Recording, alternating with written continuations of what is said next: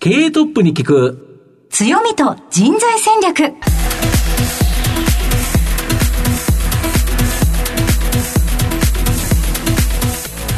明けましておめでとうございます。毎度相場の福の神こと藤野でございます。皆さん明けましておめでとうございます。アシスタントの飯村美希です。経営トップに聞く。強みと人材戦略。この番組は相場の福の神こと財産ネット企業調査部長の藤本信之さんが注目企業の経営トップや人材戦略を担うキーパーソンをゲストにお迎えしてお送りします。企業を作るのはそこで働く人と。いう形なんですがゲストには毎回事業戦略上独特の強みとその強みを生かすための人材戦略じっくりと伺っていくという形になります。はい、えー、2022年最初のこの番組ですが杉本さん、い、かがですか？はい。まあこの強みと人材戦略なんで、まあ、人に関わる企業、まあ、これをですね今回ご紹介したいということで、まあ、新年一発目はですねやはりこの人材に関わる企業、はい、ご紹介したいなと思いますはい。まだあのお正月があの終わったばっかりで皆さん体が慣れてないかもしれませんがお昼ゆっくりぜひぜひお話聞いていただきたいですね。そうですね。はい。ということでこの後早速トップのご登場です。この番組は JAC リクルートメントの提供でお送りします。経営トップに聞く。強みと人材戦略。経営トップに聞く。強みと人材戦略。本日のゲストをご紹介します東証マザーズ上場、証券コード 7041CRG ホールディングス代表取締役社長古澤隆さんです。古澤さんよろしくお願いいたします。よろしくお願いいたします。よろしくお願いします。では早速なんですが、古澤さんの方から CRG ホールディングスの事業内容のご紹介をお願いいたします。弊社はですね、あの、総合人材サービス業という事業を手掛けておりまして、はい、まあ、人の力と IT というものをですね、融合して、あの、事業方針をとして掲げてまして、えー、まあ人手の不足の会社さんや、まあ人材を欲している企業様にですね、えー、人材派遣や紹介のサービスというものを手掛けているということが一つ。そこで培ったノウハウを活かしてですね、まあアウトソーシングサービスという事業も手掛けております。また、あの、先ほど人材と人の力と IT ということでお話しましたけども、まあ業務効率化の支援のを目的にですね、IT ソリューションサービスを手掛けております。はい、ありがとうございます。では企業の中身についてはまた後ほどじっくりと伺わせていただきたいと思いますが、まずはトップは企業にとって大切な人材であり強みでございます。トップのお人柄に迫らせていただきたいと思いますので、しばし質問にお付き合いよろしくお願いいたします。はい、はい、よろしくお願いします。では、古澤さん、生年月日を教えてください。はい。あの、ちょっと恥ずかしいんですけども、あの、1973年1月13日生まれでございます。はい、はいピチピチの48歳です。ピチピチの、はい、はい、ありがとうございます、はい、ご出身はどちらでしょうか？はい。これもう最近有名なんですけども、はい、人気度ランキング最下位のですね、47位ということで。はい、47都道府県中の、はい、はい。茨城県でございます。はい、茨城県ですね。えー、子供の頃では、お父さんお母さんのご職業教えてください。両親ともですね、えー、会社員でございまして、まあ、共働きということでおりました。子供の頃はどんなお子さんでしたか？そうですね、あの、明るくですね、はい、ちょっとやんちゃなところもありましたけども、あの、すごく友達が多い。はい幼少期を送ってたと思います。はい。はい、なんかそんな感じしますね。ねのびのびといった感じでしたか？そうですね。もう本当田んぼの中を駆け回ってたという、はい、そういう幼少期を送ってたという状況ですね。うん、何かに熱中していたなんて思い出はありますでしょうか？そうですね。あまり本当遊びが好きだったので、はい、友達と一緒にこう、野球やったり、サッカーやったり、釣りやったり、はい、本当、あの、友達と遊ぶことには、すごく熱心に熱心というか、楽しんでましたね。はい。茨城県の工業高校の電子科に進学した後、バイクに乗ってかなりやんちゃだったという情報が入っているんですが。そうですね。まあ、あの、真面目なやんちゃって言われて、私的にはおしゃれで真面目なバイク乗りというふうには思っていましたけども。はい。はい、何乗られていたんですか？当時あの TZR っていうちょっとわからないかもしれないですけども。はい、250cc のツーストそうです、そうです。あ、よくご存知ですね。あの、山とかをこう、楽しくツーリングされていたということですね。はい、そうです。はい。その後はご就職をされるんですね。はい。最初のスタートはどちらでしょうか？最初はですね、富士通という会社でございまして、はい、今も。大きな企業そうですね。まあ5万、当時5万人ぐらいいた会社なんですけども、うんうん、あの、そこに勤めておりました。きっかけは何だったんでしょうか？もうこれは親の勧められたということで、はい。あの、特に私がどうのこうのというのは、実は当時まだ若かったこともあって、はいはい、勧められたところに入った感じですね。はい。その後は転職をされるんですか？そうですね。あの、その後3年後にですね、うん、えー、まあ、いとこと一緒にですね、うん、あの、警備会社を起業しました。はい。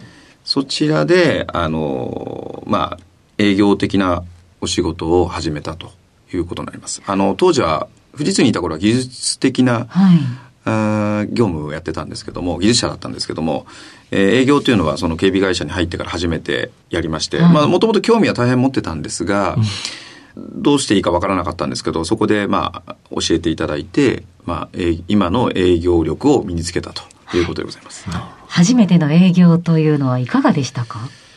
あの、すごく向いてるなとは思っていたので、うん、あの、そんなに違和感はなく、はい。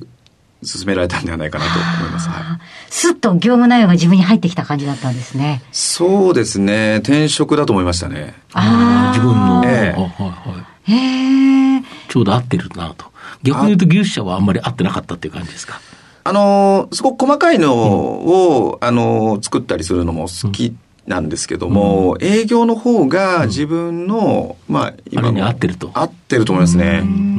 まあ、実力というのがどこまであるかっていうのは分かりませんけども、でもやはりあの人とのこのコミュニケーションを図っていくという面では、すごく向いてる、あの、職業じゃないかなというふうには思いました。なるほどでしたか。はい。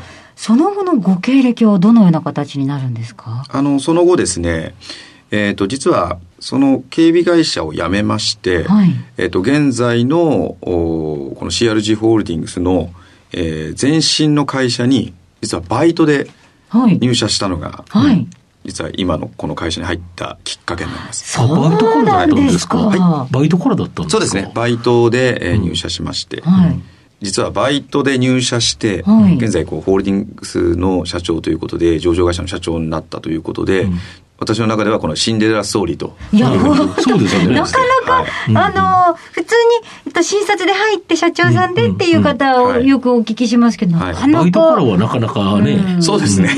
あの、本当あの、数ヶ月勤めて辞めようと思ってた会社なので。そうですか。はい、でもそもそもそうですよね、うん、入り方もなぜバイトという形態を選ばれたのかっていうところも気になりますが。そうですね。あの、まあ、当時茨城にあった会社だったんですが、はい、あの、実は都内に出たかったのもあって。はい、で、じゃあその都内に出る、まあ、資金を稼ぐということと、もう一つあの、日本一周をしたくて、それでお金を貯めるためにバイトをしてると。ただ、就職してしまうと、正社員で就職してしまうと、はいうん、あの、まあ、そこから休みなくなってしまうので、うん、まあ、そういった自分でや無理ですよね。そうなんです、そうなんです。うん、なので、あの、バイトというふうな選択をして。なるほど、バイトでお金を貯めて、日本一周して、はい、で、えー、とりあえず次は東京で働こうと。そうです。思ってたと。はい。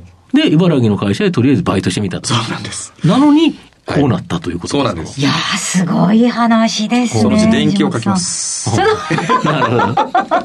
そうですね。それはぜひ読まさせていただきたいですね。いや、本当にあのご縁というのは不思議だなとお話を伺ってて思いますけれども。どどうですか？気に、そうでも、たとはいえですよ。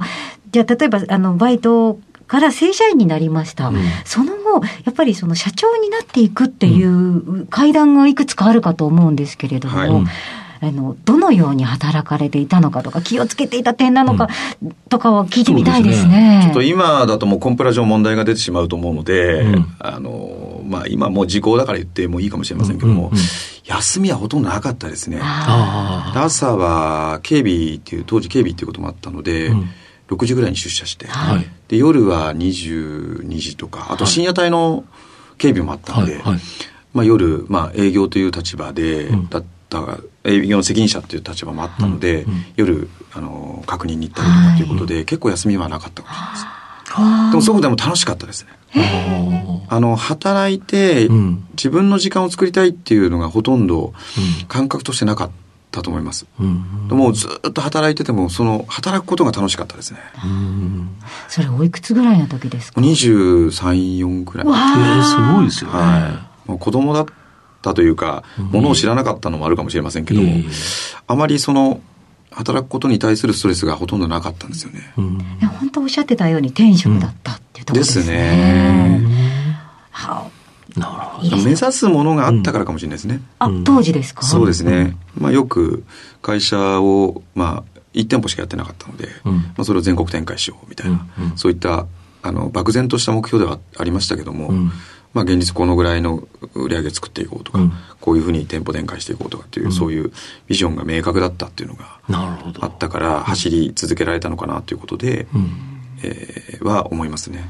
そのビジョンはご自身で設定されてたんですこれはもう会長と、とあの当時は社長でしたけども、はい、会長と一緒にそういった計画を作って、一緒に走り続けてたっていうのが楽しかった思い出ですかね。わあ、じゃあ素敵な二人三脚の、そうですね。そうですね。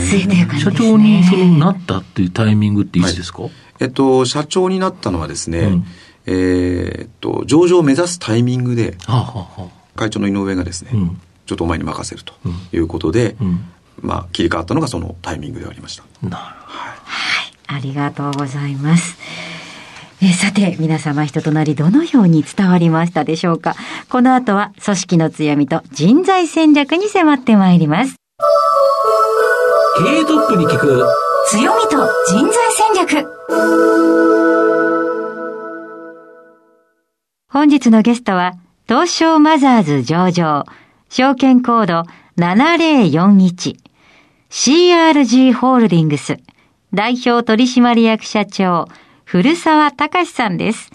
さて、ここからは会社についてお伺いしてまいります。まあ、ズバリこの番組のタイトルは、強みと人材戦略という形なんですが、え御社は、 Road to the Dream、共に歩む、その先の未来へを、えー、企業理念ですね、人材関連事業を行っているということなんですけど、主要な事業の概要をちょっと教えていただけますでしょうか？あの、先ほどもちょっとお話しましたけども、うん。うん、まあ、弊社、あの、総合人材サービス業ということで、うん、まあ、大手たくさんありますけども、あの、私どもは、この人の力と IT というものを融合した事業というものを方針に掲げてまして、まあ、あの、人手不足の中でですね、あの、本当お困りの企業様に、まあ、人材の提供するという派遣や紹介のサービスを、えー、していくというふうなものとですね、あとは、あの、まあ、そこで培ったノウハウを生かした、まあ、アウトソーシングサービスということで、まあ、単なる人材の提供だけではなくて、こう、請負というふうな分野も進めております。また、あの、お客様が、えっ、ー、と、まあ、人材の提供というものとはちょっと反するものかもしれませんけども、うん、まあ、精進化や効率化をしたいというふうな企業様に、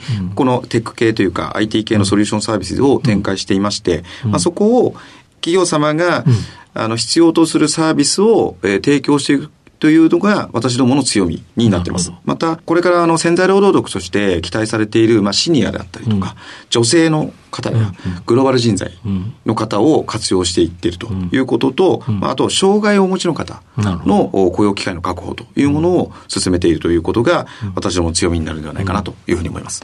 あと、お客様に関しては、はい、その、どういう業界が多いんですか？あの、一番やはり主力になるのが、うん、コールセンターベンダー様が一番大きいですかね。うん、なるほど、なるほど。はいで、このコールセンターとか、御社と物流センター向けとか製造業向けね、まあ様々なビジネスが行われてるんですけど、はい、この主要なお客様向けっていうのが、いわゆるアフターコロナでかなり戻ってきて、まあ今後かなり成長を期待できそうだとか。まあコロナがあの蔓延している時にはですね、うん、やはりこの辺の需要というのが、うん、職種ごとにやはり落ちた部分はあるんですが、うんうん、やはりあの今、逆に言えばコロナ需要において、よってですね、すごくこのコールセンターや物流が、あの、回復してきているということで、あの、今は需要が増してまして、供給が追いついていないというぐらい、今、あの、需要を取り込めているという状況でございます。なるほど、はい、あと先ほど障害者雇用というのをおっしゃってたと思うんですけど、はい、茨城県で3か所の障害者雇用のビジネス、はい、これを始めてるんですけど、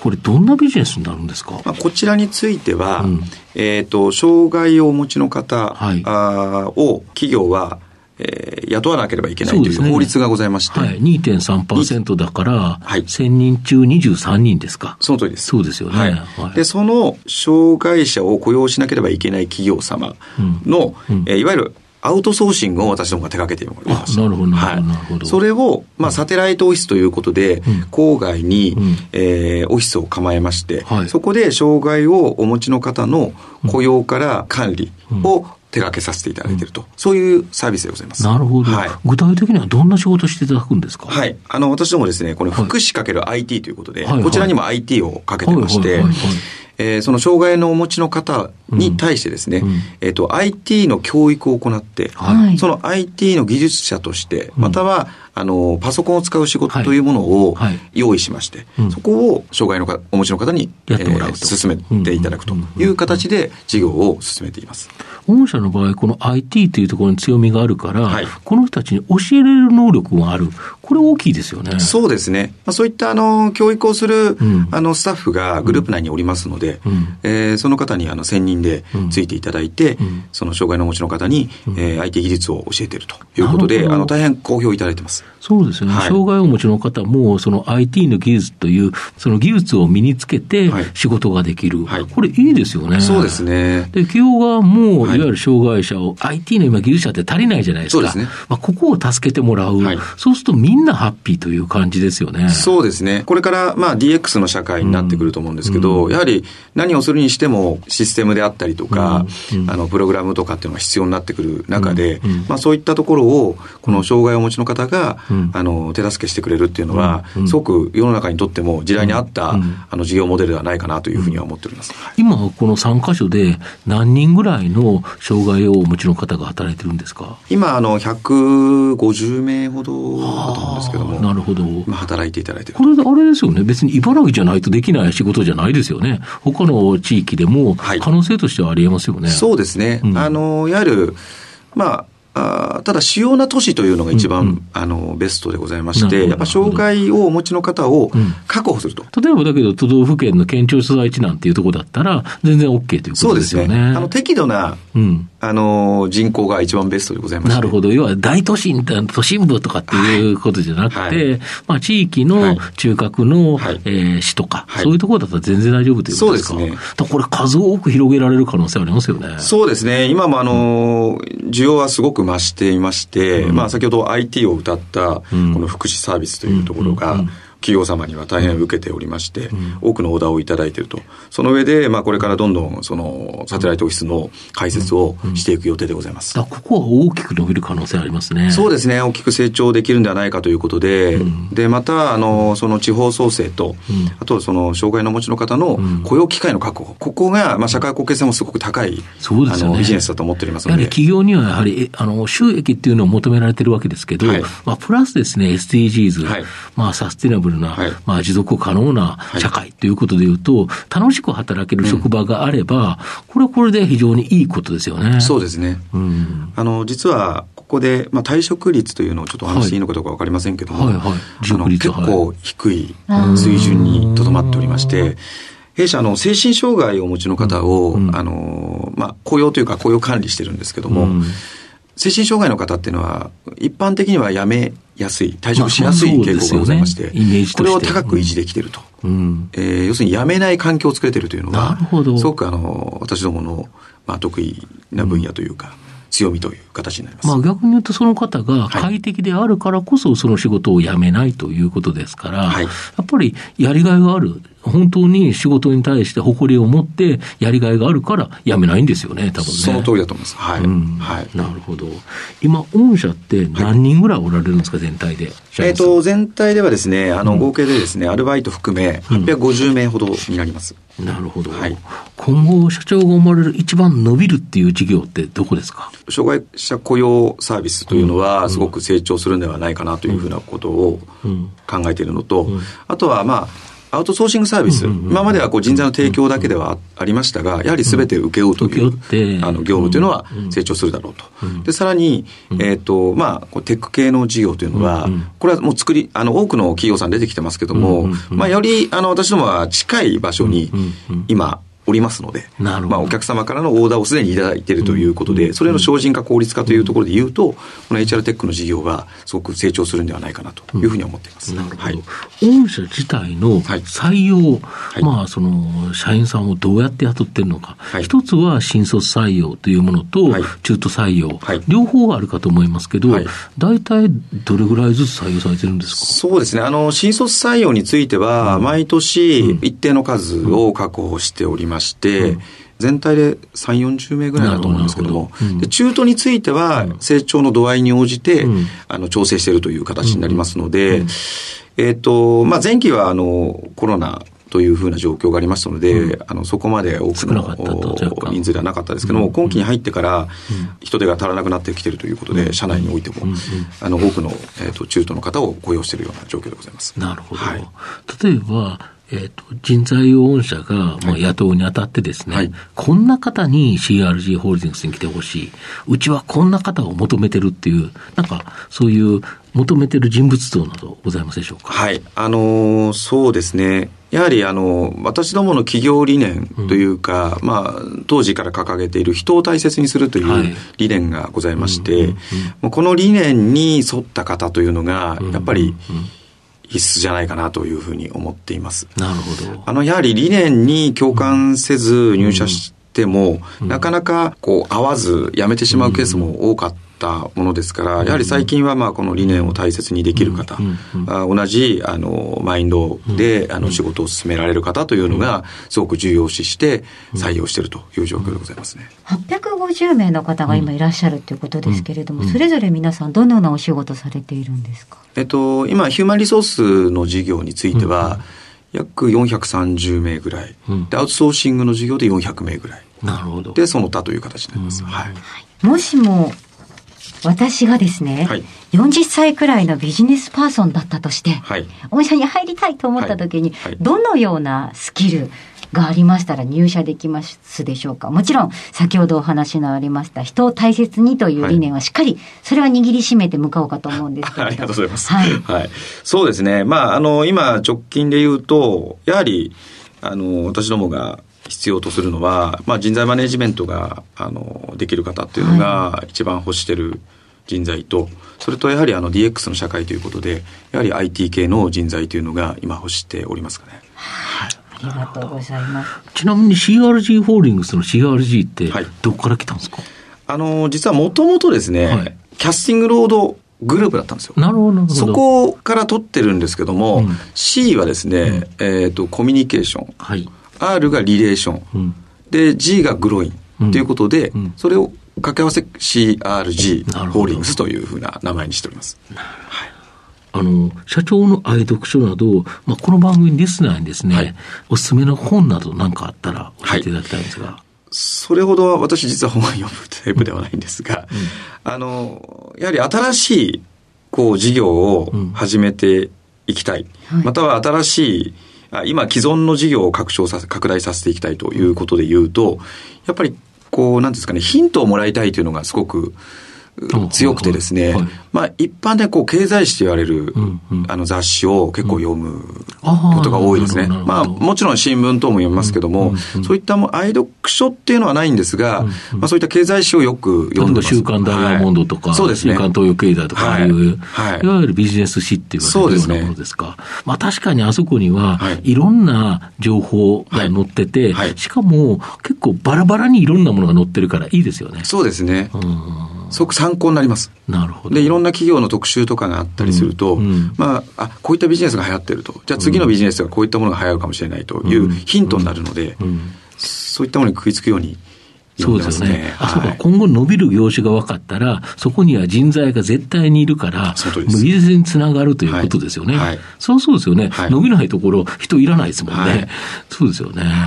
あとはまあ、指揮法とか、うん、会社の、なんですかね、業界図鑑みたいなのあるじゃないですか。はいはい、ああいったものはすごく見てます、ね。ああ、そうなんですか。はい、あれはまあ俯瞰して見れるからいいですよね。そうですね。うん、今、うちはどの位置なんだろうとか、っていう、まあ自分の位置を知るというところもありますし、はい、あ、こういった業界を目指そうとか、目標にもなりますし、うん、あ、こういった新しいビジネスもやってるんだということで、大変あの、参考にさせていただいていると。指揮法は割と辞書みたいに私は、うん、あの見ることが多いんですけど、うんうん、どのように読まれてるんですか？結構隅々まで見られるんですか？あのまあ、注目している企業は細かく見てますね、はい。結構でもすごく楽しくてですね、はい、あここ儲かってん なとか、いいなとか。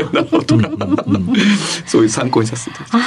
はい、お好きなんですね。企業研究がお好きなんですかね、うん、そうですね。興味を持ってる方だと思いますね。はい。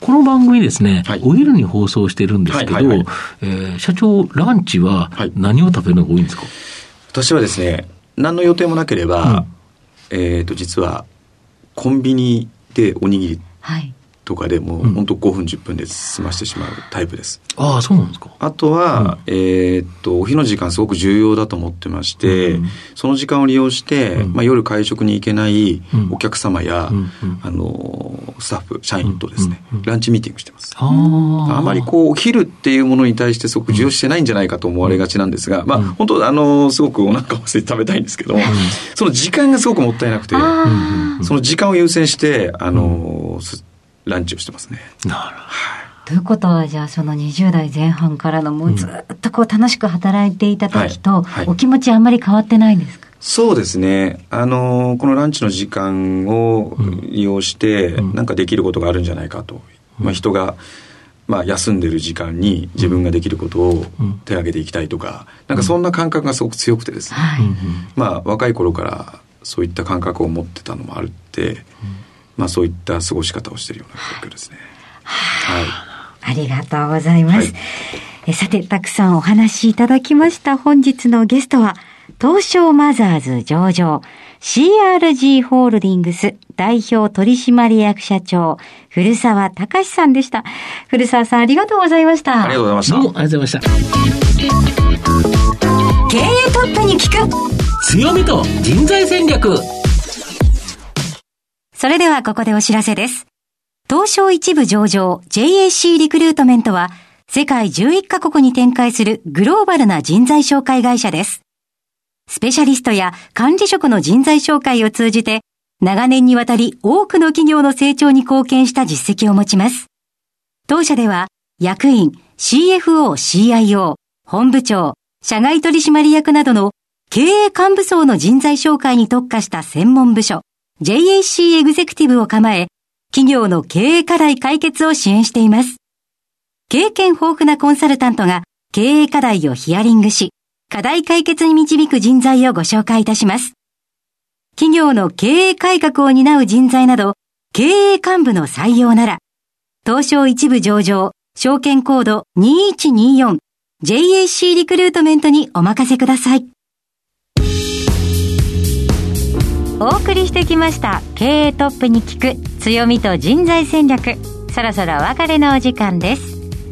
今日のゲストは CRG ホールディングス代表取締役社長古澤隆さんでした。藤本さん振り返っていかがですか？バイトで入ったその先の方、まあ、そことのご縁。